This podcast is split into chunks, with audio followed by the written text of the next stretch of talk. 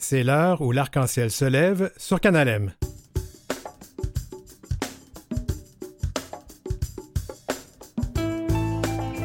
Fierté Montréal tourne la page sur une année éprouvante et propose un tout nouveau chapitre en annonçant un festival époustouflant cet été. Et un autre organisme de fierté, Fierté littéraire, en manque de financement, propose quand même une programmation minceur, mais pas moins intéressante. Eh bien, on va parler aussi de consommation d'alcool. Pourquoi pas? On est en train de parler de festival, c'est l'été, à la chronique aux petits soins avec Gengis Grenier. Alors, l'heure où l'arc-en-ciel se lève, une émission qui a bien meilleur goût en toute sobriété.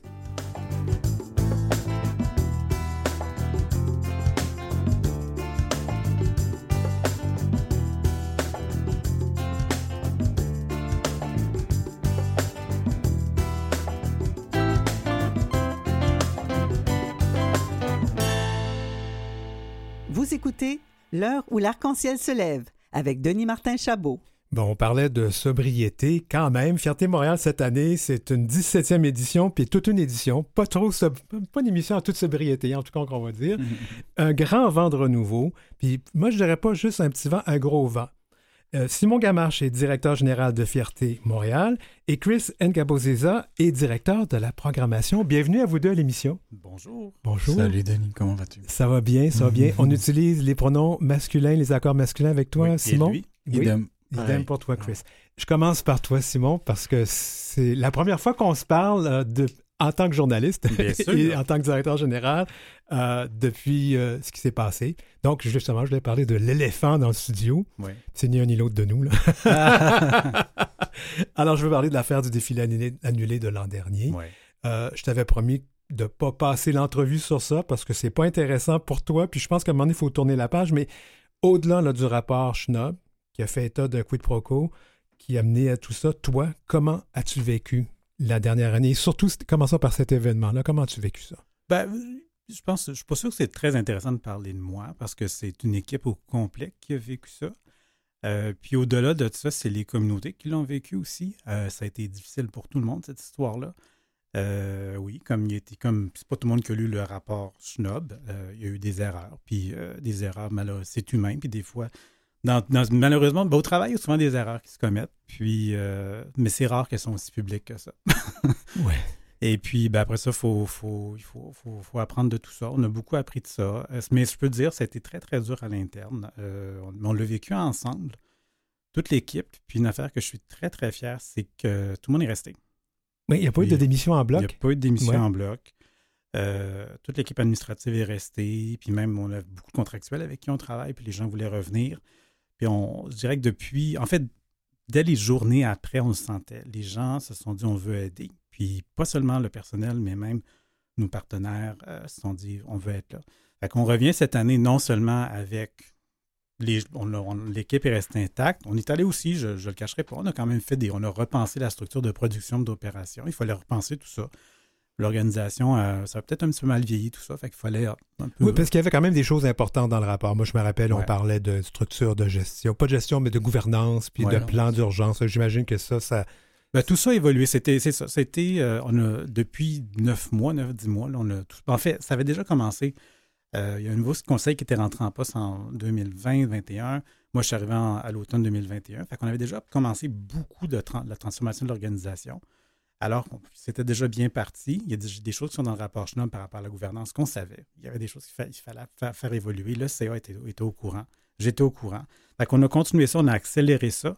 Fait qu'on arrive aujourd'hui, oui, là, on a lancé la programmation. Ça, c'est bon, ça, c'est c'est la- c'est l'aspect très public de la chose. Mais, disons, je ne veux, pas- je veux pas diminuer ce que- la programmation puis l'image de marque, mais c'est la carrosserie, mais aussi c'est le moteur qu'on a remplacé. C'est plus qu'un changement d'huile qu'on a fait. Euh, puis je ne conduis pas, j'ai pas de permis de conduire, fait que je sais pas de quoi je parle. mais euh, mais c'est ça qu'on a fait. Euh, L'équipe est restée intacte. Puis aussi, on est très content parce que la totalité de nos partenaires sont revenus aussi. Puis on développe, on développe y avait des nouveaux partenaires, on va y revenir Ouais. à ça. Je, je- je t'ai quand même posé la question personnellement parce que je me dis, Mm. euh, ben, j'ai pas remarqué que tu avais plus de cheveux blancs que l'an dernier. Là, je sais. Ah! J'ai pas mal la même couverture de cheveux blancs depuis la fin de la vingtaine. Ça n'a pas beaucoup, beaucoup évolué. Euh, non, non, mais ça a été, ça a été extrêmement difficile au point de vue au plan personnel. Euh, j'ai eu la chance que je. On me dit que ça a été très violent par rapport à moi un peu partout dans On les... a demandé ta démission. Euh, oui, oui, ça, je sais. Puis le, même le matin même, alors que j'essayais encore de régler, les journalistes me demandaient est-ce que vous allez démissionner. Puis à ce moment-là, j'avais ben, regardez, là, je pense que j'ai été embauché pour, euh, pour transformer cette organisation-là, la faire avancer. Puis je pense que je suis encore la bonne personne. Je disais ça le matin même, c'est tout. Puis, puis j'ai eu quand même, c'est sûr que on se questionne, des choses comme ça arrivent, on se questionne, qu'est-ce que j'aurais pu faire différent, tout ça. J'ai eu me regarder dans le miroir, dire, OK, est-ce que je suis encore la bonne personne? Ma première affaire, c'est est-ce que que c'est moi qui ai commis des actes répréhensibles ou, des, qui ont causé ça? La réponse est non. Euh, puis après, la deuxième question, c'est est-ce que, est-ce je suis la bonne personne pour continuer? Je pense que oui. Puis troisièmement, est-ce que j'ai le goût de continuer? Oui, j'ai le goût de continuer parce que ça vaut la peine. C'est plus gros que moi, c'est plus, plus gros que l'organisation. Fait que c'est ça. Fait que je suis resté. Euh, j'ai peut-être, j'ai peut-être pas de cheveux blancs en plus, mais j'avouerai que c'était très dur pour ma santé euh, physique et mentale. Mais bon, on se fait accompagner. Puis encore une fois, j'ai une super équipe autour de moi, donc Chris qui est donc avec Chris qui est avec nous. Justement, j'étais pour euh, parce que j'ai dit chose première, chose due. J'avais dit deux. On a fait trois questions, finalement, c'est ben pas si pire. on va pas passer toute l'entrevue là-dessus parce que c'est important ce qui se passe. Mm. Et, et, je l'ai dit un peu plus tôt, euh, Fierté Montréal fait un grand coup. on dirait un grand coup de balai avec sa programmation. Mm. Va-t-on oublier l'an dernier? Et aussi les deux années d'avant qui ont été particulièrement difficiles avec la COVID?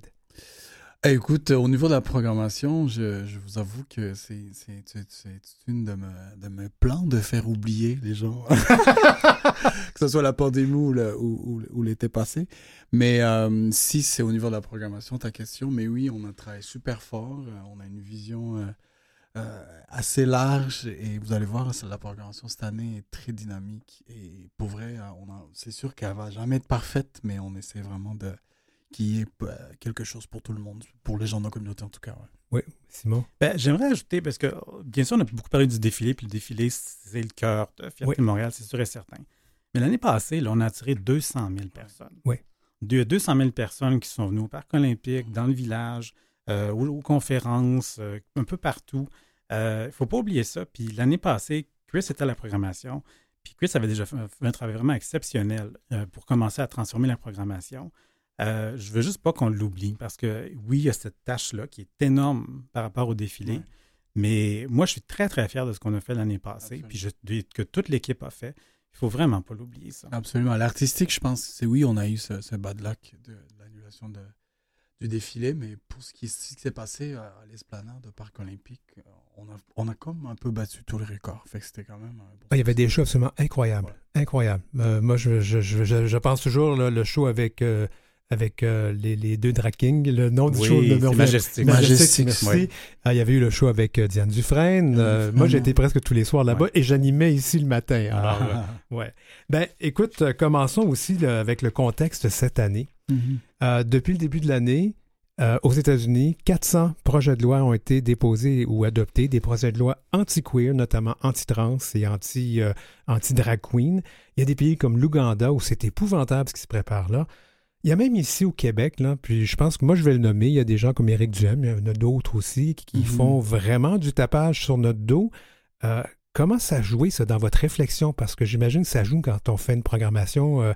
comment ça, ça a fonctionné tout ça? Ben, D'un point de vue programmation, c'est sûr que, bon, on, le voit là encore récemment.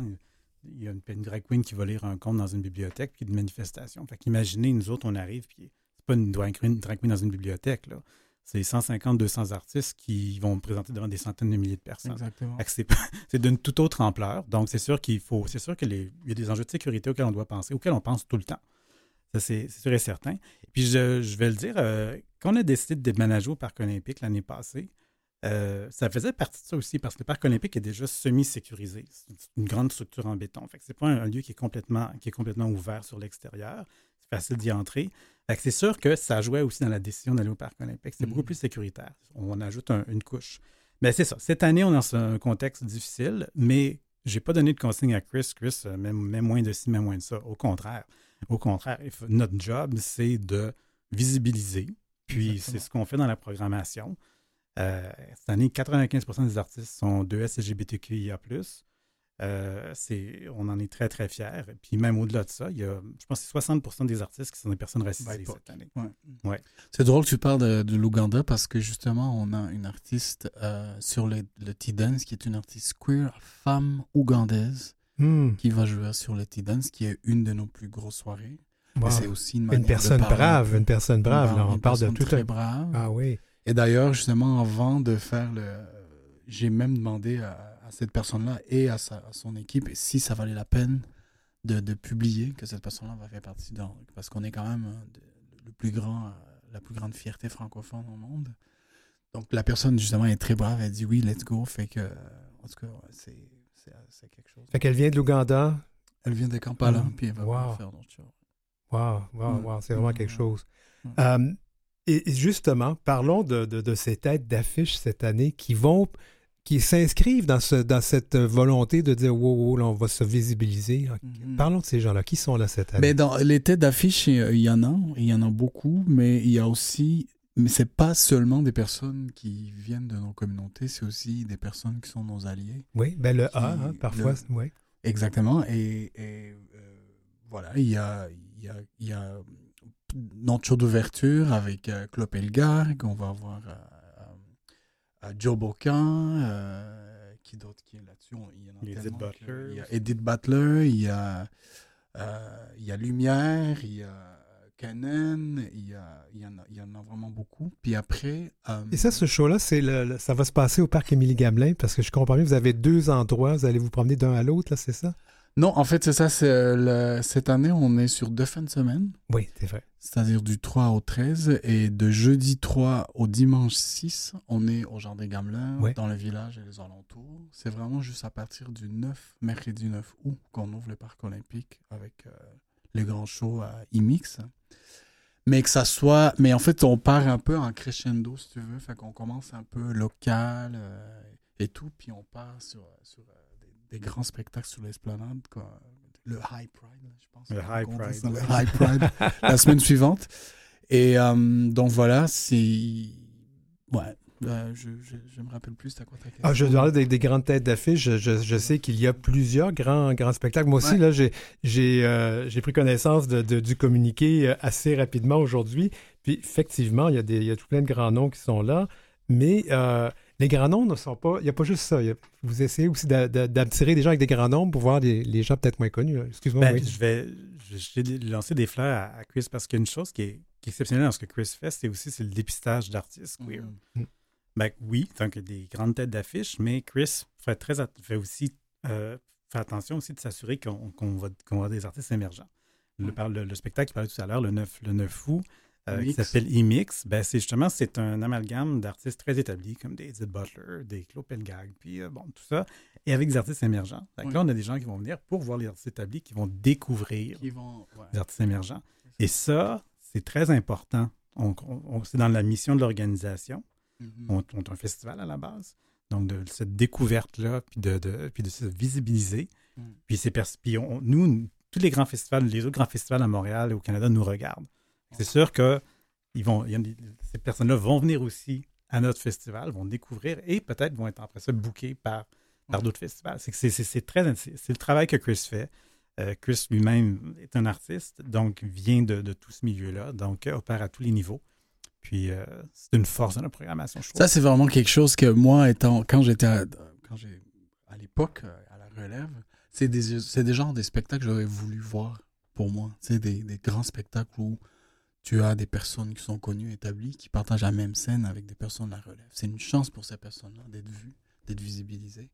Et je vous jure qu'il y a des personnes qui vont se ramasser sur les mêmes, dans les mêmes shows, ou qui, que ça serait juste probable chez Fierté Montréal et que ça serait jamais pro- probable ailleurs. Fait que pour ça, on est vraiment, on est vraiment fiers.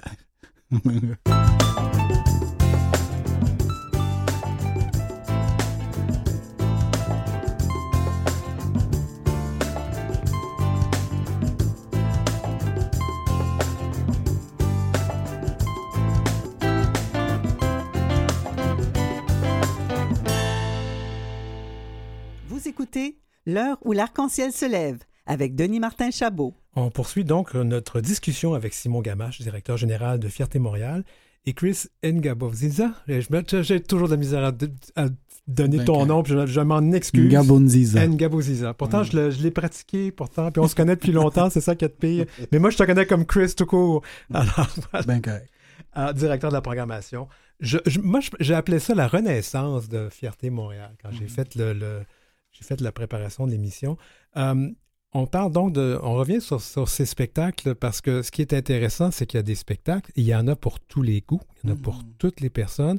Il y a le, il y a, il y a le spécial, il y a le spécial féminin, féminix. Mhm. Ah, D'ailleurs, pourquoi on met le, moi je le sais, mais peut-être de nous dire pourquoi on fait euh, MX, Féminix, Latinx. euh, Ben il y a le X, justement, tu veux en parler, le X, euh, Simon? Non, vas-y, tu le fais. Non. non, parce que le X, en fait, c'est le, le- c'est la lettre du, qui, qui, qui représente un peu tout le monde. En fait, c'est parti dans, en 2021 quand le slogan était Ensemble pour tous. Oui. Puis ça a l'air que la, la lettre X, bien, c'est la lettre qui.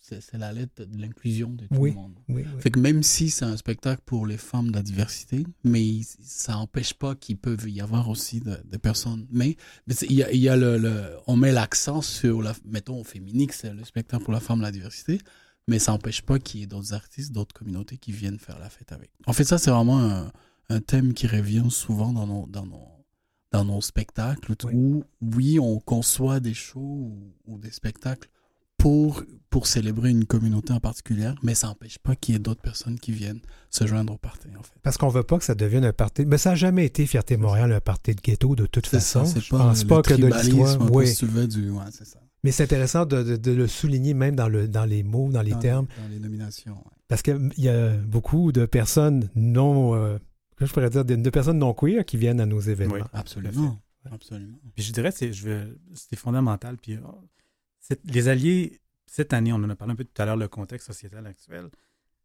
Les alliés sont plus importants que jamais Oui, tout à fait. parce que la pression sur nous est énorme. C'est dur à porter, c'est lourd à porter, c'est pas nouveau. Et là, quand c'est, même au niveau politique, il y, a, ça- il y a des mouvements bizarres, ça nous prend nos alliés. Puis moi, je regarde ce qui s'est passé dans le dernier mois, puis il est sorti euh, c'est un certain politicien que tu as nommé, que je nommerai pas, euh, mais qui se sont fait ramasser dans les médias par qui? Par des alliés. Tout à fait. Et ça, là, c'est formidable. C'est de voir, là, je vais nommer, de voir des Paul Arcan ou des Patrice Lagacé qui se lèvent et dire, ils vont, ils vont, ils vont les regarder, ils vont dire, ça n'a pas de sens ce que tu fais. C'est formidable, c'est ça qu'on a besoin. Exact. Dans notre programmation, on a besoin d'alliés et aussi, sur le site du festival, on a besoin d'alliés aussi. On veut voir nos alliés. Puis, euh, c'est ça, c'est tout à fait euh, cohérent avec, avec notre mission. Les spectacles, habituellement, sont gratuits. C'est toujours le cas? Mhm. Euh, 95% des spectacles sont gratuits. Donc, tout ce, qui est à- tout ce qui est au Parc olympique, tout, est, tout ce qui était au Jardin Gamelin, c'est gratuit. Euh, L'année passée, on avait expérimenté on a dans, différents lieux. Cette année, on est allé un petit peu plus loin. Fait que quelques spectacles sont payants. Donc, on a quelques spectacles payants au national. Et aussi, euh, Chris une, une série intéressante à la SAT aussi qu'on va avoir euh, dans le Dôme. Puis, non, c'est ça. Fait qu'on est aussi au Club Soda. Fait que quelques événements payants. Je le dis, sont pas encore que les gens n'aient pas tout de suite en ligne. Là, c'est dans, dans, dans quelques semaines qu'on va lancer les ventes pour ces événements-là. Mais aussi, puis je dois le dire, on doit aussi, euh, je vais le mentionner parce que euh, pour les festivals, puis pas tous les festivals, c'est pas une année facile. Depuis l'année passée, Mhm. les coûts de production des festivals ont explosé.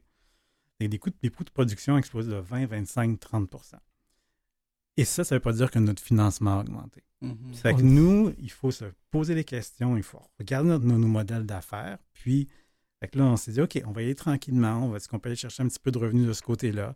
Euh, Il faut Ouais. vraiment diversifier nos revenus. On ne peut plus seulement compter sur le gouvernement pour les commanditaires. Il faut regarder ailleurs. Justement, parlant de, parlons de ses partenaires. Il y a la TD qui est toujours là depuis pratiquement de, ça fait 17 ans, donc elle est là depuis presque La, 17 ans. la deuxième année. La deuxième année, Ouais. l'Auto-Québec. Euh, là, cette année, il y a Radio-Canada. Oui. Oui, Radio-Canada ça s'est ajouté. Radio-Canada, on était en discussion avec euh, les gens de Radio-Canada même avant la fierté l'année passée. Puis, euh, fait que ça fait longtemps que ça, ça avançait. Puis oui, fait que Radio-Canada rentre comme. euh, c'est un grand partenaire cette année, grand partenaire média. euh, puis euh, c'est ça, on va avoir une belle visibilité de, de ce côté-là. On a bien hâte de voir là, tout ce qu'on va développer avec Radio-Canada. Mais ce qui est intéressant, parce que Radio-Canada, quand même, c'est d'un bout à l'autre du pays. Ouais. Donc, pour la francophonie, puis on le redit encore, c'est le plus grand festival queer, la plus grande fierté francophone du monde. Là, on Ouais. est, plus grand qu'à Paris. Parce qu'à Paris, c'est- une marche des fiertés. hein, C'est une marche. Ben, pas c'est pas du tout la même ampleur. C'est sûr que la marche, la marche des fiertés est énorme. Oui.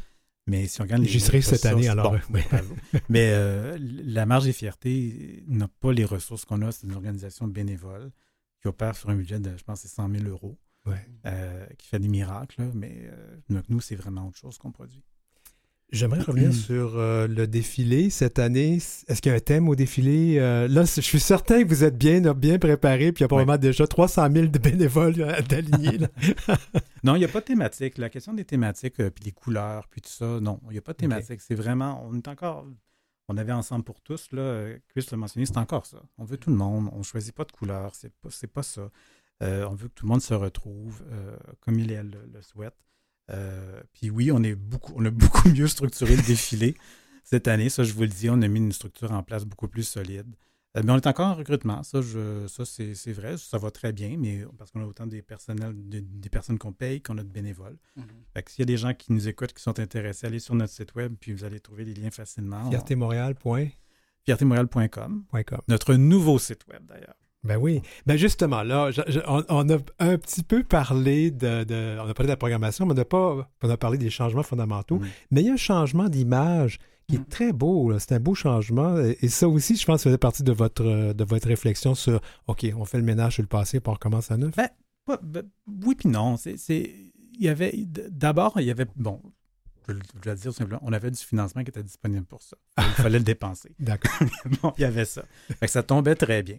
Mais il y a aussi que il y avait une confusion entre, le, Fierté Montréal, le festival, le défilé, puis tout ça. Il fallait trouver une manière de, différencier les choses. Fait qu'on a donné comme mandat à la firme avec qui on a travaillé, qui est géniale, qui s'appelle 288, euh, de, de, vraiment développer une identité propre à Fierté Montréal et une signature pour le festival. Ce qui nous permet, donc Fierté Montréal est vraiment cette entité-là qui est très mal connue. On a fait, cette année, on a, fait des sondages, entre on a fait une planification stratégique, on a consulté des communautés. On s'est rendu compte que le, défilé est connu par 90% de la population. Le festival par 80, l'organisme par 60% de la population. c'est correct, c'est normal, c'est correct. C'est normal que le défilé soit plus connu, c'est la base de tout. Mais nous, on veut que l'organisme soit mieux connu, on est fiers de ce qu'on fait. Donc, ça faisait partie du mandat. Donc, s'il vous plaît, trouvez une signature spécifique pour Fierté Montréal, donc un nouveau logo, hmm. puis une signature pour le festival et le défilé et toutes les autres activités. Et c'est beau. je l'ai vu, quand je l'ai vu, je trouvais ça beau. Je trouvais que c'est simple aussi, puis hmm. oui, c'est facile à reconnaître. Revenons sur le site. Euh, il y a des gens qui trouvent ça un petit peu loin. Bon, il faut dire que maintenant, euh, j'ai ah, bien vu que Fierté Montréal, cette année, on, a bien dit hein, que c'est pas mal partout dans la ville. Là qui n'est pas une mauvaise chose en soi. Euh, le site, euh, cette année, c'est quand même le site principal, c'est toujours encore l'esplanade du Stade olympique. Parc olympique, oui. Euh, qu'est-ce qu'on va faire pour ceux qui, trouvaient que c'était un peu loin ou qui se Qui... C'est vrai que c'était la première année l'an dernier. Mhm. Peut-être que les choses vont changer. En fait, moi, je ne pense pas qu'il y a encore des gens qui se plaignent que c'est encore là. Ben, avait l'impression que. oui, il y a encore. On a encore. Dans, on a fait des sondages, puis il y a des gens encore qui sont, qui sont pas satisfaits. Puis ils disent Ah, vous devriez mettre des navettes, puis tout ça. Puis moi, je dis ben, des navettes. Il y a Montréal, exactement. Mhm. Merci. prenez le métro, la navette, elle dure 9 minutes. Euh, mhm. Mais c'est ça. Puis on a pris cette décision-là. C'est quand même. On, puis je le dis, euh, on, avait, on aurait pu décider à, à l'esplanade bon, ou à des festivals, donc au quartier des spectacles. Puis on s'était dit, il y avait plusieurs raisons pour lesquelles on n'est pas allé là. Mais entre autres, c'est quand tu es au quartier des spectacles, les chances que que tu retournes dans le village sans arrêt, sans, arrêt, sans consommateurs, sont, sont, sont diminués. Mm-hmm. En étant au parc olympique, c'est un site fermé. On ne s'attend pas à ce que les gens aient découvrir Hochelaga en sortant de, de, de, Fierté Montréal. Fait le, ça se fait, le, transfert se fait directement. On ne perd pas du monde. Les gens vont dans le village directement. Quartier des spectacles, ça aurait été une autre histoire. Mm. Puis juste revenir, le, site, le dernier site qu'on avait, le Parc des Faubourgs, on ne rentrait plus. ah non, je, me rappelle, je me rappelle de ça, oui. Ça rentrait plus. Et l'année passée, on a fait la preuve. Après des faubourgs, ça rentrait 12-14 000 personnes. L'année passée, on a eu des choix à 25 000 personnes. Oui, quand même. Je pense qu'on a démontré qu'il y avait, avait un besoin. Puis, euh, puis, le parc olympique, on aime, on, aime ce lieu-là. On peut vraiment, on peut vraiment le personnaliser. Mm-hmm. Euh, cette année, on va encore le, faire évoluer. On veut améliorer. L'année passée, une première année. Euh, on, va, on va continuer à l'améliorer. Puis autant pour la clientèle qui vient que pour les artistes, que pour vraiment tout le monde. Moi, je trouve qu'au niveau du son, c'était une nette amélioration Ouais. par rapport au, au parc avant. Oui, oui, oui. Oui, nette amélioration. Ouais. Il y aura toujours deux scènes euh, cette année, oui? Il y aura toujours deux scènes, la scène euh, TD et la scène euh, L'Auto-Québec. Et on, on a encore quelques minutes. Les journées communautaires, ça a lieu aussi cette année. Puis Sur deux jours, on a gardé le concept des deux jours. Deux jours. Oui, ben en fait, oui. Il y en a qui veulent qu'on aimerait ajoute plus de journées, puis plus de rues, puis tout ça. Là. Ouais. Euh, en fait, présentement, les inscriptions vont tellement bien que là, on faut rencontrer. en tout cas, On va rencontrer la SDC, voir si on pourrait avoir des petits bouts de rue en plus, parce que ça rentre de moins en moins. Je vais interviewer le président, le nouveau président de la SDC dans une prochaine émission. Peut-être qu'on pourra en parler. Ah, Alors, comme je dis, c'est toujours gratuit. Les gens qui ont besoin d'informations, là, je sais qu'on est, Oui. on est rendu au 22, on est au 22 mai. Oui. Euh, on vient de sortir la programmation, mais si les gens ont besoin d'informations, ils vont sur le site web. Toutes les informations là, sur le festival sont sur le site web. Et l'application qui va être en, j'imagine, qui va être en marche bientôt? Euh, oui, mais je- mais j'encourage les gens. Le site web est très performant. Fait que allez sur votre téléphone, c'est mieux qu'une application. Puis il y a toujours aussi nos réseaux sociaux, Instagram, Facebook. euh, Ouais. Alors, des bébites dans le ventre, on va commencer à en avoir maintenant? Oh oui. tout, tout à fait, ouais. Mais, messieurs, c'est, on a vraiment fait le tour. J'avais d'autres questions, mais on Bon. devra refaire ça lors, euh, lors ben, une, autre, émi- une autre émission. Je voudrais donc remercier mes invités, Simon Gamache, directeur général de Fierté Montréal, Chris Ngaboziza, qui est directeur de la programmation euh, de Fierté Montréal. Merci à vous deux. bon Merci, festival, hein. bonne fierté. Merci, Denis Martin.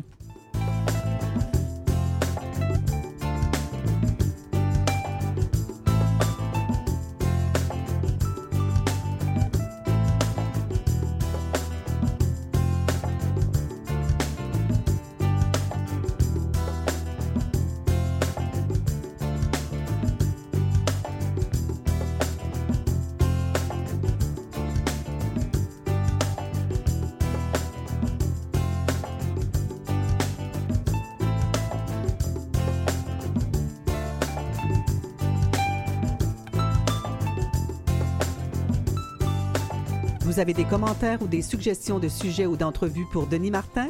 Contactez-le à heurciel.outlook.com. C'est heurciel en un seul mot et en minuscule, outlook.com. Suivez Denis Martin aussi sur sa page Facebook et sa page Instagram, dmchabot. Et voilà, c'était notre première partie d'émission. On continue euh, dans à peu près deux minutes, le temps de passer à la pause. Pour ceux qui nous écoutent en ondes ou qui nous écoutent sur euh, euh, les canaux habituels de Canal pour ceux qui nous écoutent en balado-diffusion, vous ne verrez pas le temps passer. les deux minutes vont être coupées. Alors, après la pause, on va parler d'un autre organisme de fierté qui est Fierté littéraire. Oui, je vais m'en confesser, je suis aussi dans l'organisation de Fierté littéraire, mais quand même, il faut en parler avec son, pré- président, Claude Lalande. On va parler de problèmes de financement, mais quand même une programmation intéressante malgré tout. Et euh, on va parler aussi de consommation d'alcool. Consommation d'alcool, euh, on nous a recommandé de pratiquement cesser de boire récemment, euh, selon certaines études. Alors, on en parle avec notre infirmier en résidence, Gengis Grenier. Tout cela donc à l'heure où l'arc-en-ciel se lève, qui se poursuit après la pause.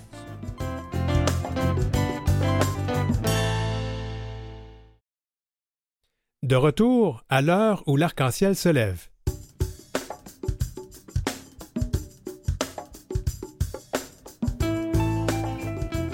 En cette deuxième partie de notre émission du 22 mai, euh, je vous le dis tout de suite, on est préenregistré. Alors, on n'est pas en direct, mais c'est correct, ça arrive, ces choses-là. Donc, on continue de parler de fierté, du Festival Fierté Montréal, mais sous l'angle de la littérature avec fierté littéraire.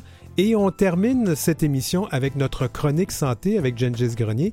On parle justement de consommation d'alcool, tiens, tiens, pendant les festivals, hein, on fait ça souvent.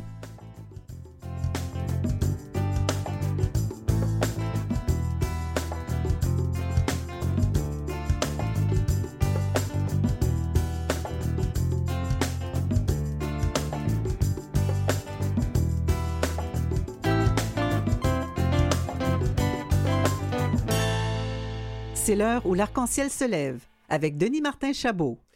Un autre événement se déroule en même temps que Fierté, euh, Fierté Montréal, ça s'appelle Fierté littéraire. Alors, d'entrée de jeu, je vais, être transparent avec vous tous et vous toutes et vous tous.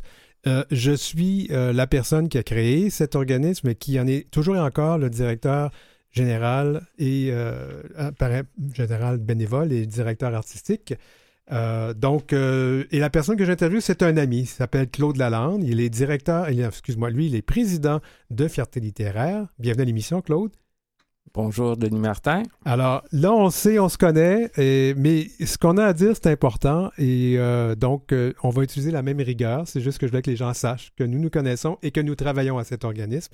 Mais on n'était pas pour ne pas en parler à l'émission parce que c'est important. Claude Lalande, Fierté littéraire, c'est quoi? Fierté littéraire, c'est un organisme à but non lucratif, donc on n'est pas là pour faire de l'argent, euh, qui euh, célèbre la littérature queer, euh, ses auteurs, ses autrices, ses auteurs euh, et leurs œuvres par un paquet d'activités. Euh, c'est pas juste s'asseoir soi-même avec son livre devant soi, mais c'est le faire avec un public et des interactions avec le lectorat. Alors, c'est euh, un paquet de formules différentes et euh, c'est beaucoup, beaucoup, beaucoup de joie. Oui. Parce que lire, c'est le fun. Je, je Ouais. sais, euh, c'est- je, je lis à peu près entre 60 et 80 livres par année, alors j'en sais quelque chose. Euh, Claude, euh, Fierté littéraire, ça existe depuis un petit bout de temps? Euh, ça existe depuis 2012, mais on est un organisme à but non lucratif depuis 2019. Ça coïncide avec ma retraite. Alors, j'avais du temps à, à dévouer, ça fait que je me suis dit, je vais présider quelque chose. Alors, c'est... euh, il n'y a rien de plus beau que fierté littéraire à présider. Ah oui, quand ça va bien, c'est le fun. Alors, ça, ça se passe quand? C'est quoi qu'on fait dans cet organisme-là? Ben, en fait, euh, ça a commencé et ça se poursuit toujours euh, durant Fierté Montréal. Donc, euh, euh, on, on suit pas mal les dates de l'événement de Fierté Montréal, mais on fait aussi d'autres événements durant l'année. Euh, depuis 2021, on a euh, créé un salon du livre euh, queer. On a fait deux éditions. Il n'y en aura pas cette année à, à On- cause on- du financement, on va revenir là-dessus, on oui. va revenir là-dessus. Puis on participe à des fiertés un petit peu partout en province. On va à Québec lors de la fête arc-en-ciel, à Sherbrooke euh, lors de Fier la fête. Euh, on est allé à Rimouski, Rivière-du-Loup pour Fierté de- du bas du fleuve. Fierté du fleuve, qu'est-ce que c'est? Fierté du fleuve, oui. Oui. Ah, Oui, c'est vrai que Fierté littéraire a vraiment fait euh, avancer. Mais le genre d'activité, allons-y dans le concret parce que euh, des activités littéraires, pour certains, ça peut être plate, mais je pense que nous, à Fierté euh, littéraire, on n'est pas plate. Non, on n'est pas plate. Puis euh, d'ailleurs, euh, une belle création depuis 2016, avant que je me joigne à l'organisme, c'est le combat aux mots, petit jeu de mots. Oui, c'est Euh, A-U-X-M-O-T-S, oui. C'est ça. Et qui est basé, inspiré, je devrais dire, du combat au livre de Radio-Canada, où euh, il y a une joute amicale entre quatre personnes de nos communautés qui défendent chacune et chacun un livre. Puis c'est un processus d'élimination. Euh, alors, euh, ça joue musclé, Mhm. euh, et finalement, ben, tout le monde se rallie autour d'un livre qui gagne cette joute amicale-là. Mais rappelons-le que tous les livres qui sont présentés sont des livres gagnants. Oui, tout à fait. Tout à Parce fait. qu'on en parle quand même pendant 20 minutes, presque chacun. Ouais. Et oui. Euh, et cette année, les personnes qui vont euh, présenter, euh, est-ce que tu te rappelles des noms?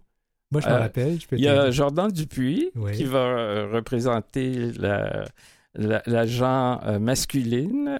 Il y a peut-être en drag king ou peut-être en L, euh, on ne sait pas trop, ou peut-être moitié-moitié, euh, Rock Bière et euh, Hervé Métal. Euh, dans aussi, les noms aussi sont- connus comme Geneviève Labelle et Mélo- Mélodie Noël Rousseau. Oui. Oui, c'est ça. Et l'autre personne? Et on a une stand-up absolument géniale qui en est à sa deuxième participation, mais j'oublie son nom. Hélène Lacroix-Racine. C'est ça. Marie-Hélène Merci. Lacroix- La- Lacroix-Racine. Wow! Oui, c'est vraiment des, Ouais. des quatre personnalités intéressantes et c'est animé par euh, Amélie Boivin-Anfield, qui euh, est quand même une collègue euh, comme, de la radio, comme moi, parce qu'elle anime balado à la radio, elle fait des sur la littérature. C'est quelqu'un qui est très impliqué dans la littérature. Et elle, elle représente le A pour les alliés. Oui. Mais d'autres événements, euh, parce que Fierté littéraire, c'est c'est ludique, Ouais. hein, on aime ça que ça soit... C'est ça. Et euh, on a la chance d'avoir euh, Barbada, qui participe depuis quelques années avec nous euh, et euh, l'événement s'appelle Des livres et des paillettes. Mhm. Euh, et c'est euh, un, événement qui permet de présenter euh, de façon encore là très ludique euh, des auteurs, autrices, auteurs de l'émergence. Donc des gens moins connus. Le combat homo, c'était des livres quand même publiés, établis. Là, c'est des personnes qui, qui publient possiblement pour la première fois ou qui sont moins connues. Alors, euh, Barbada, c'est euh, les mettre à l'aise et euh, leur tirer les verres du nez de façon, de façon fort charmante. Oui, et c'est- une heure de conte pour adultes, mais bah, écoute, c'est pas très différent de l'heure du conte pour enfants parce que on est quand même très sérieux dans des Ouais, discussions. Moi, j'aime beaucoup quand elle s'habille un peu euh, genre bibliothécaire pour présenter. oui, elle a de- des lunettes absolument euh, phénoménales. Et les perruques, c'est hallucinant. Alors, non, ça, c'est vraiment à voir. D'autres, euh, d'autres, d'autres événements, euh, je, je pense que j'ai, on peut parler de diversité en toutes lettres. Oui, la diversité en toutes lettres, euh, dont l'animatrice et l'organisatrice est Maggie Metellus, qui est aussi membre de notre conseil d'administration. C'est une personne qui, nous, qui a réussi à nous dénicher euh, des gens des euh, minorités parmi nos minorités, donc euh, les minorités racisées. Cette année, on va possiblement avoir une personne bispirituelle des communautés autochtones. Euh, L'an dernier, ça a été mon coup de cœur. Euh, vraiment, euh, il y avait de la musique, il y avait des, des personnalités haïtiennes qu'on a découvertes, que- qui n'étaient pas connues. Et c'est vraiment, vraiment, vraiment spectaculaire. Je t'amène sur un autre événement que je vois sur la liste, le grand effeuillage littéraire. Qu'est-ce que c'est ça? Oui. Le grand effeuillage littéraire, c'est une, euh, une concoction de notre directeur général, bien-aimé, euh, qui est basée sur euh, Naked Boys et Naked Girls Reading, euh, qui, est, qui est bien établi dans le milieu anglophone. C'est-à-dire que les lectures des participants participantes sont faites à nu ou presque, selon la zone de confort, pour que ce soit les mots et seulement les mots qui, qui les couvrent. Donc, ça met une vulnérabilité tout à fait spé- euh, spéciale à cet événement-là où euh, il y a beaucoup, beaucoup d'émotions qui passent. Mais il y a aussi des moments drôles et des moments ludiques. Ben, les moments drôles, l'émotion, ça peut être drôle comme ça peut Oui, être euh, tout à fait. Euh, je vais aller rapidement. Il y a aussi les espaces littéraires bienveillants. Cette année, il y en aura quatre. Oui, il y en aura quatre. La programmation n'est pas tout à fait établie de ce côté-là parce qu'on vient d'avoir une source de fonds euh, un peu inespérée. Là. Donc, euh, on Oui. va pouvoir aller chercher des personnes animantes pour ça. euh, possiblement faire des ateliers thématiques, euh, mais c'est pour les personnes qui sont pas prêtes à se déclarer auteur queer, autrice euh, ou auteur queer en public. Donc, ça se fait en- sans diffusion, en petits groupes euh, restreints. Oui, parce que les événements sont diffusés. Les événements Oui. grand public sont diffusés, sauf le grand effeuillage, rassurez-vous. Qui pourrait être en balado? On est encore On en en train d'explorer ça. On, on va pas diffuser les images. Les images, Oui. non. Ben justement, Claude, tu l'as- tu l'as mentionné une deuxième fois, on a parlé de financement. Le financement cette année n'est pas au rendez-vous de fierté littéraire. Non, euh, on, espérait parce qu'on était éligible maintenant après avoir euh, eu beaucoup de succès avec des, subventions de projets.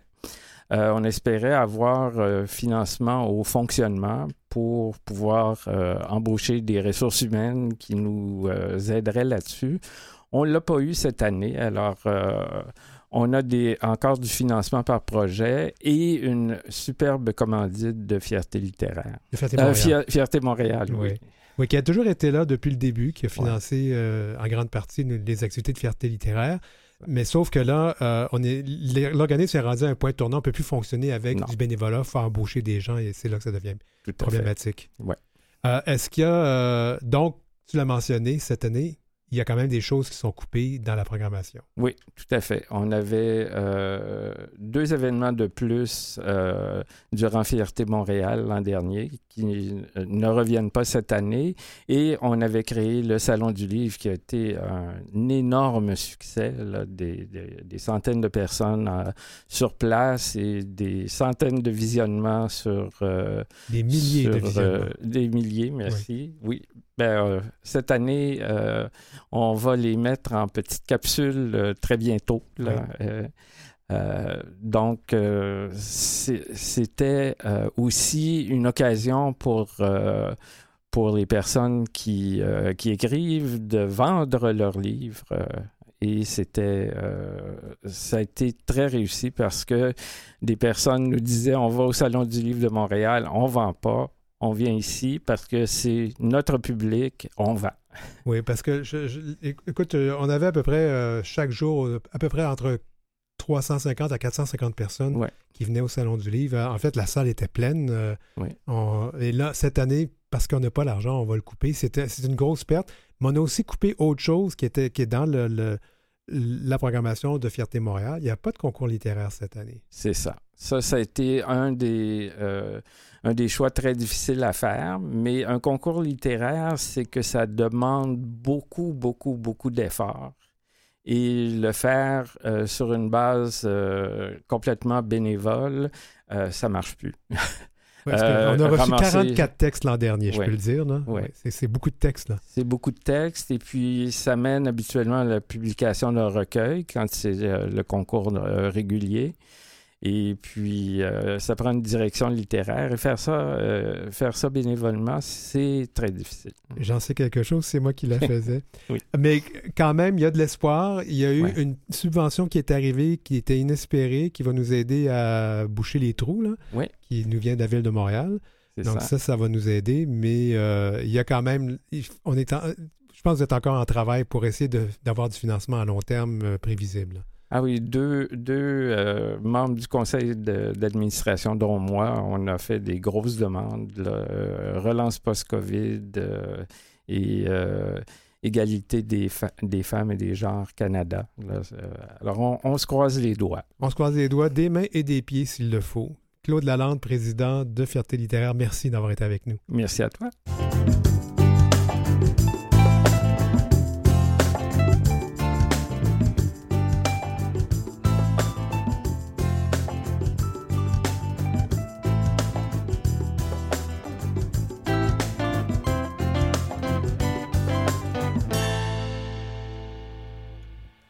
Vous écoutez l'heure où l'arc-en-ciel se lève euh, et on continue. En fait, on termine l'émission. On a parlé donc euh, de Fierté Montréal, de leur festival qui s'en vient au mois d'août, de Fierté littéraire.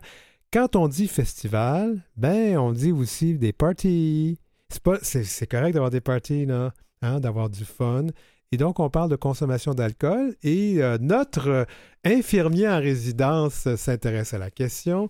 Gengis Grenier, bienvenue à l'émission, Gengis. Comment ça va, Denis Martin? Ça va très bien. Alors, on, on parle en tant que connaisseur ou en tant qu'expert? Ben, un peu des deux. J'ai fait de l'urgence assez longtemps. Hey, Den- Denis Martin, je ça fait quelques émissions, je t'entends dire infirmier en résidence, mais je suis pas, je suis Non, pas, en- non. je suis pas en résidence. Non, non, je dis en résidence chez nous. Ah, en résidence chez vous? Oui, oui, oui. Hey, excuse-moi, je commence déjà à faire des- je commence à faire de la démence. Je me- Je m'imagine déjà en CHSLD. Désolé. Ah, ben, ben, avec l'âge que j'ai, t'es t'es en train de, traiter- de traiter un aîné, là. Non, non, non, non, non, non, non, non, non, non, excuse-moi. C'est que je t'avais déjà dit, en fait, que j'avais déjà travaillé dans une résidence, mais c'était pas. Non, en euh, résidence chez nous. Ah, hein. ok, ok, ok, ouais. excuse-moi. Ben, me- Merci. Mais Euh, cela dit, euh, l'alcool. L'alcool. L'alcool. Donc, il y a une étude en janvier euh, qui venait donc euh, d'une euh, d'une étude, je vais citer l'étude qui est euh, le Centre canadien sur les dépendances et l'usage de substances, qui a publié un rapport en janvier dernier qui, ben, lorsqu'on tient compte des risques de cancer, des maladies cardiovasculaires, ben, ça va pas bien. Il faudrait pratiquement arrêter de boire, point à la ligne. Et là là, que de ça- boire ça point à la ligne. Ça va faire des fêtes plates, hein?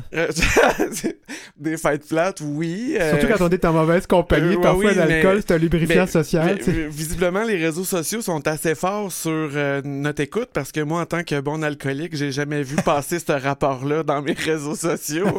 Il n'a pas été sponsorisé du tout. Mais je pense que les, les, les algorithmes l'ont mis bas. Mais Ah. cela dit, sérieusement, ça disait que si on tient compte là, des maladies hépatites, si on parle des, des, des, cancers, des maladies cardiovasculaires, euh, d'invalidité, problèmes sociaux, en fait, euh, en fait, ce que ça dit, je vais le citer, l'alcool est l'une des principales causes évitables de décès, d'invalidité, de problèmes sociaux, de même que certains cancers, certaines maladies cardiovasculaires, certaines maladies hépatites, euh, ainsi que de blessures accidentelles et d'actes de violence. En 2017, l'alcool a causé 18 000 décès au Canada. Cette même année, les coûts associés à la consommation d'alcool au pays s'évaluaient à 16,6 16,6 milliards de dollars, dont 5,4 ont été dépensés en soins de santé. Donc, euh, Et là là, mais c'est vrai, Denis Martin et moi aux urgences, euh, tu sais, l'alcoolisme, euh, euh, nous amène bon nombre de clients. Tu j'ai fait quand même de l'urgence pendant 10 ans, une fin de semaine sur deux. J'ai même déjà vu, quand on, parle de maladies, on peut parler des maladies du foie, la stéatose alcoolique, hépatique au niveau du foie, ce qui, amène un foie gras, etc. Euh, ça rend les gens malades. Puis là, ben, oui, euh, en fait, le rapport a entièrement raison. Mais tu sais, moi, de mon point de vue euh, infirmier, on peut voir ça de deux choses. Tu sais, je pense que il y a eu beaucoup de publicité sur la, la, la modération, un bien meilleur goût. faut connaître ses limites. Tu sais, selon moi, pour avoir fait de l'urgence puis toujours avoir eu un lit en psychiatrie à la disposition de la population, étant souvent dans ma section, euh, il y a souvent des buveurs euh, qui sont. Il y, a, il y en fait une clientèle pour l'alcool qui ne sont pas prédestinés à, à- à en prendre. Les buveurs agressifs, Ouais. les buveurs tristes. Euh, tu sais, le- la, la clientèle pour ça, selon moi, c'est c'est les buveurs joyeux. Hein? ouais. Pas les, les, les deux autres types, mais euh, les chiffres que tu as énumérés, ne, ne, euh, ça, ça fait du sens à mes yeux. Mais ce qui, est, euh, ce qui serait plus difficile, on- dans, une, dans l'histoire courte, récente, nord-américaine, si on fait un petit tour, voilà à peu près une centaine d'années aux États-Unis, euh, les, les Américains avaient essayé de rendre l'alcool illégal. Puis ça l'a mené à du cartel, etc. Euh, là, de, de l'interdire complètement dans un pays dont le Québec est une grande nation et possède une société d'État qui régularise l'alcool, dont, dont l'État tire des profits, ça serait difficile euh, à faire. Mais euh, sous un point de vue santé, moi, euh, j'étais encore plus radical que ce rapport-là. Moi, je donnerais le droit aux gens. Toi, tu as le droit d'en prendre parce que tu réagis bien, tu as un comportement exemplaire. Ou euh, d'autres personnes, tu sais, euh, qui ont eu des accidents d'automobile, qui ont tué des gens sous l'alcool. J'écoutais en fait un, un reportage sur une jeune fille américaine. Elle venait de tuer deux euh, piétonniers sur le bord de la route. Euh, elle était en train de dégriser en cellule, puis ça semblait rien ne lui faire d'a- d'avoir tué deux personnes et elle pensait juste euh, à retourner à l'école le lendemain. Fait il y a des gens pour qui l'alcool, c'est vraiment pas fait du tout. Sur un point de vue psychologique et psychiatrique, là, on parle même pas de tous les effets que ça a sur le métabolisme, comme que tu viens d'é- d'énumérer. Euh, ensuite, euh, on le voit un peu, dans nos équipes de travail, la personne qui va boire toujours un peu trop à tous les jours a une personnalité quand même excessivement irritable, ce qui peut apporter d'autres problèmes sociaux. Puis, euh, moi, jamais j'avais été à, une des conférences des AA, puis une, une des choses qui m'avait le plus marqué, c'était t'es alcoolique quand la première chose que tu fais le matin, c'est de prendre un verre avant de manger. Hmm. Euh, moi, je pense que c'est une bonne référence, mais là, tu sais, de dire, de l'interdire, bref, c'est sûr que ça passerait pas ni au Parlement canadien, ni à l'Assemblée nationale du Québec, je crois. Notre vie est toujours autour d'un verre d'alcool, que ce soit la petite bière quand on Mais ça regarde. fait partie de notre histoire Ouais. et de notre culture. Alors là, je vais te donner d'autres euh, d'autres chiffres. C'est intéressant parce que là, on parle zéro verre par semaine, aucun risque pour la santé. Euh, un à deux verres standard par semaine, c'est un risque faible. Aide- juste un ou deux verres. Mon Puis Dieu. trois à six verres standard par semaine, c'est un risque modéré. Mon Dieu, qu'on me brûle comme une vulgaire sorcière, ça presse.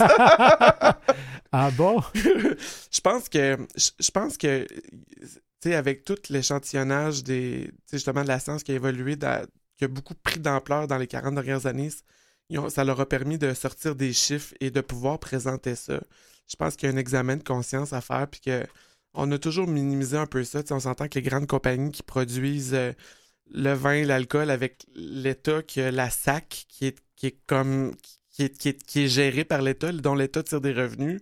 Ensuite, la SQDC pour euh, euh, la marijuana. Dans d'autres provinces canadiennes, on parle de rendre légal quand même l'utilisation personnelle de drogue dure. Faire un retour en arrière sur l'alcool serait très drôle.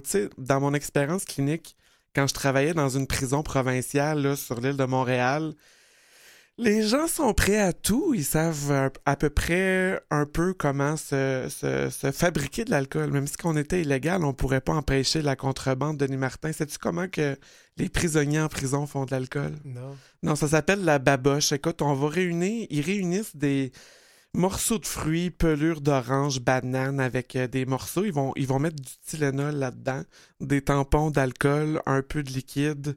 Ils vont fermer ça dans du papier d'aluminium, vont laisser fermenter ça au soleil. Puis là, il faut qu'ils aillent à, leur jugeote pour savoir quand est-ce qu'il est bon. Puis il, y a- eu un, monsieur, euh, il s'était fait de la baboche, puis il était en manque d'alcool. Fait que là, ça, ils vont faire n'importe quoi pour s'en créer.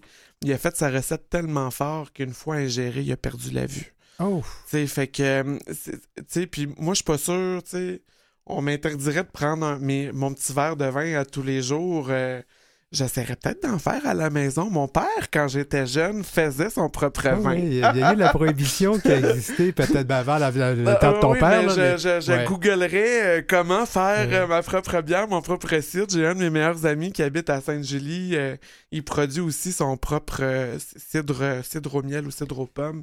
Il est vraiment excellent, mais Dans, ben, dans le pratico-pratique, finalement, c'est un peu comme toute chose. Il faut connaître c'est quoi. C'est c'est toujours une gestion de risque. c'est une gestion de risque. Mais de là, de dire de l'interdire complètement, tu sais, si on prend par exemple l'Indonésie ou un, ou je ne veux pas en viser un en particulier, un pays musulman qui applique vraiment la Coran de façon euh, un peu extrême ou un peu très à droite, où ce que l'alcool est réellement interdit sur tout le territoire. C'est clair que ces gens-là n'ont pas tous les problèmes de santé qu'on peut avoir dans les pays où ce qu'on consomme de l'alcool. C'est sûr. Je serais tellement curieux de comparer les chiffres. Ça engendre des problèmes de santé de moins, ça engendre des coûts en moins, ça donne des médecins et des infirmières qui sont plus disponibles pour le reste de la population. C'est vrai que les hospitalisations aux soins intensifs, les séjours à l'urgence liés à la, consommada- à la consommation d'alcool, c'est important. J'ai déjà vu un monsieur là, en sevrage d'alcool tellement aigu, quand j'y ai fait ses prises de sang, son sang a sorti jaune. Je pensais, j'étais en début de pratique, je pensais que je piquais mon premier aïe, aïe, aïe. extraterrestre, que j'avais découvert mon premier reptilien. Mais non, tu sais, en fait, ça l'attaque tellement sévèrement le foie. La, la bilirubine qui est, qui est, Mais, qui est mais la synthétisée- cons- ouais. mais la consommation modérée augmente quand même les risques à long terme. Oui, Mais, mais, là, ça, c'est à, à- à savoir, ben, écoute, c'est- une gestion de risque qu'on doit prendre Oui. socialement. là. Ben, ben, je pense que oui, mais tu là, de dire de l'interdire, je pense que c'est un peu extrême.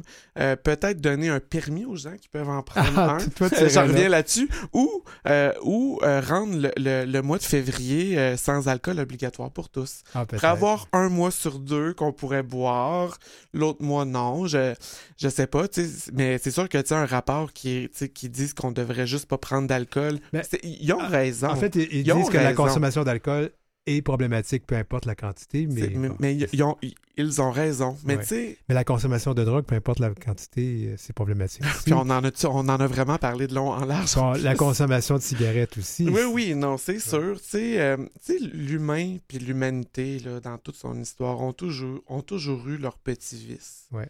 Moi, je pense que c'est bien aussi de choisir à une population leurs petits vices. Tu sais, on retourne, v'là 200 ans, on brûlait quand même des femmes aux cheveux roux sur un bûcher, puis on les accusait de sorcellerie. Là. C'est un petit clin d'œil dans l'histoire du cosmos derrière nous. Ouais. Là, ça, c'était un méchant vice, brûler des êtres humains sur un bûcher. Là, que quelqu'un choisisse de son propre gré de s'acheter une bouteille de vin avec son propre argent pour soulager des maux.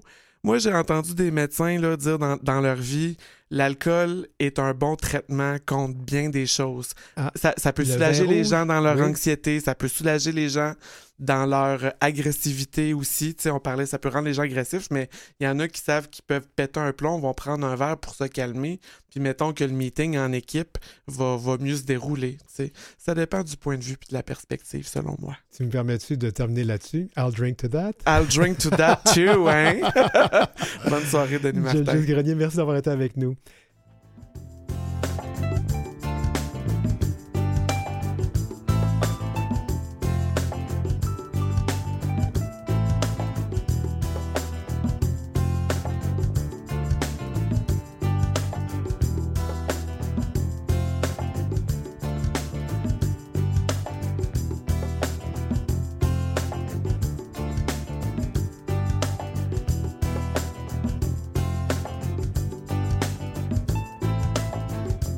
Vous avez des commentaires ou des suggestions de sujets ou d'entrevues pour Denis Martin?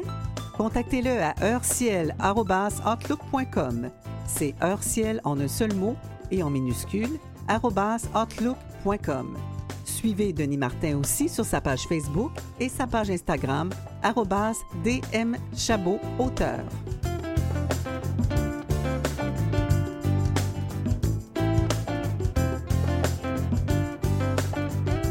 À l'heure où l'arc-en-ciel se lève pour ce lundi 22 mai 2023, journée des Patriotes ou de la Reine, selon où vous vivez au Canada.